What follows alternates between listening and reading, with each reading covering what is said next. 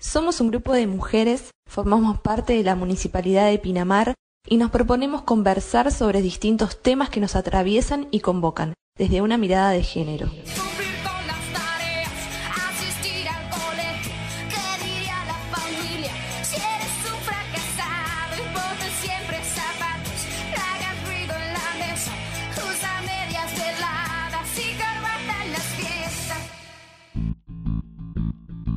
¿A qué nos referimos cuando hablamos de mandatos?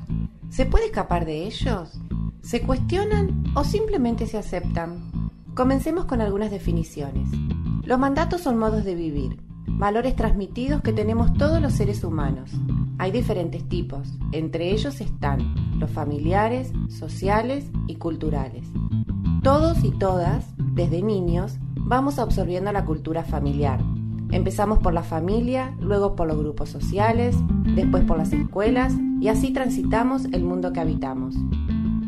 Vamos viendo cómo en la sociedad existen los premios y penitencias, que hay algunas cosas peligrosas de desear o de sentir, lo permitido y lo prohibido, lo que se acepta y lo que no. Los mandatos funcionan así, como un marco de referencia para la vida. Son de alguna manera inherentes a la vida social sin embargo, hay mandatos que condicionan nuestras decisiones. Esto no es algo consciente, porque se encuentra implícitos y naturalizados, lo que hace difícil su cuestionamiento. Muchas veces los propios deseos quedan relegados porque el deseo familiar es más ruidoso y tapa los anhelos personales. Entonces nos vamos convirtiendo en una oveja más del rebaño y la pregunta por el deseo se va diluyendo hasta mezclarse y confundirse con el mandato.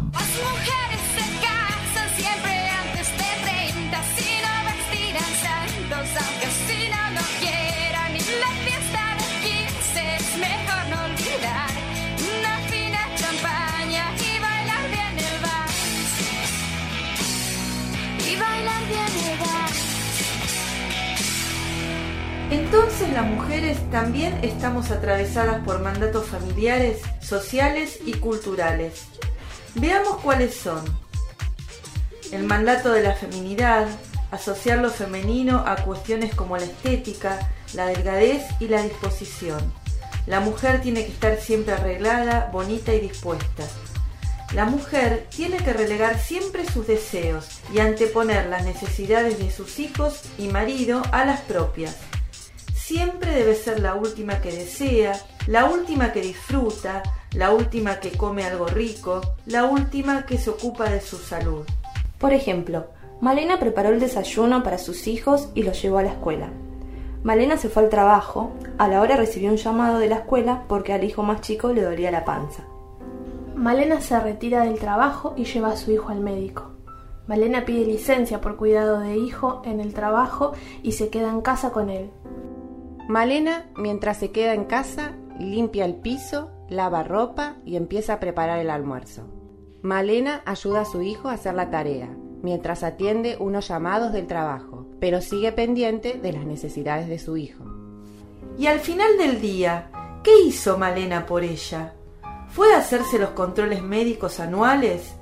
¿Pudo ir a la peluquería a hacerse la tintura? Malena no tuvo tiempo, porque antepuso las necesidades de sus hijos y marido a las propias. Una mujer, para ser femenina, para ser una verdadera mujer, debe anteponer las necesidades de sus hijos y de su marido a las propias.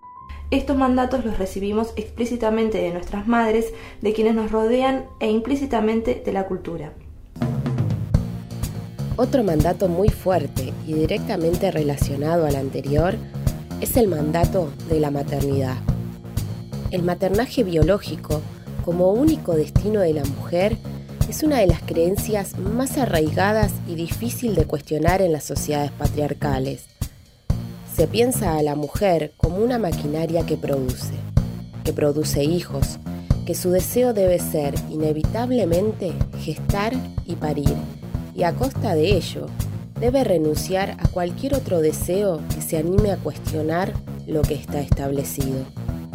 Por ejemplo, los deseos laborales, de emprendimientos, de ascenso social no están permitidos, a menos que sean secundarios a la maternidad.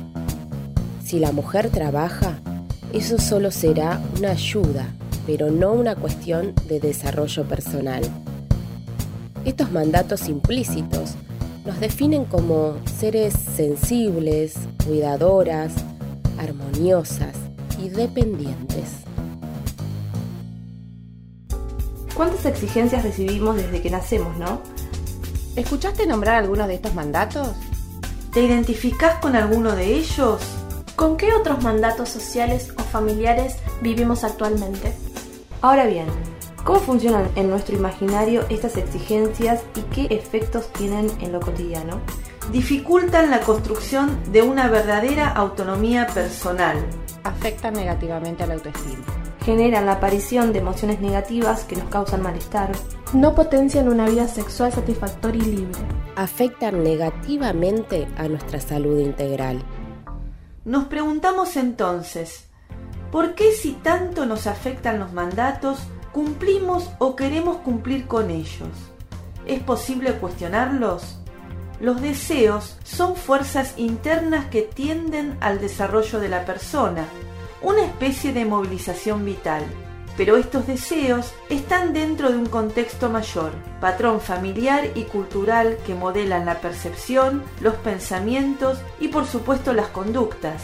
Sin embargo, existe la oportunidad de cuestionar los modelos recibidos, tomar conciencia de los propios y luchar para cambiarlos.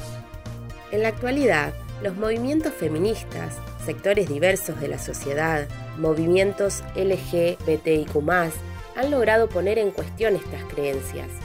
Esta es una lucha que debemos continuar para visibilizar los mandatos y construir así una mirada diferente del género.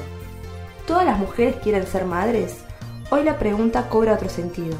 Comenzamos a cuestionarnos la maternidad desde la mirada biológica y también, debido a la legalización de la ley del aborto en Argentina, Visto esto como un hito histórico que nos permite a las mujeres avanzar en materia de derechos y sobre todo de deseos, tenemos la oportunidad, pero también la responsabilidad de decidir sobre nuestros cuerpos. Queda mucho camino por recorrer en la deconstrucción y visibilización de mandatos, pero hemos comenzado hace tiempo a no callarnos y a plantarnos con el objetivo de ser escuchadas.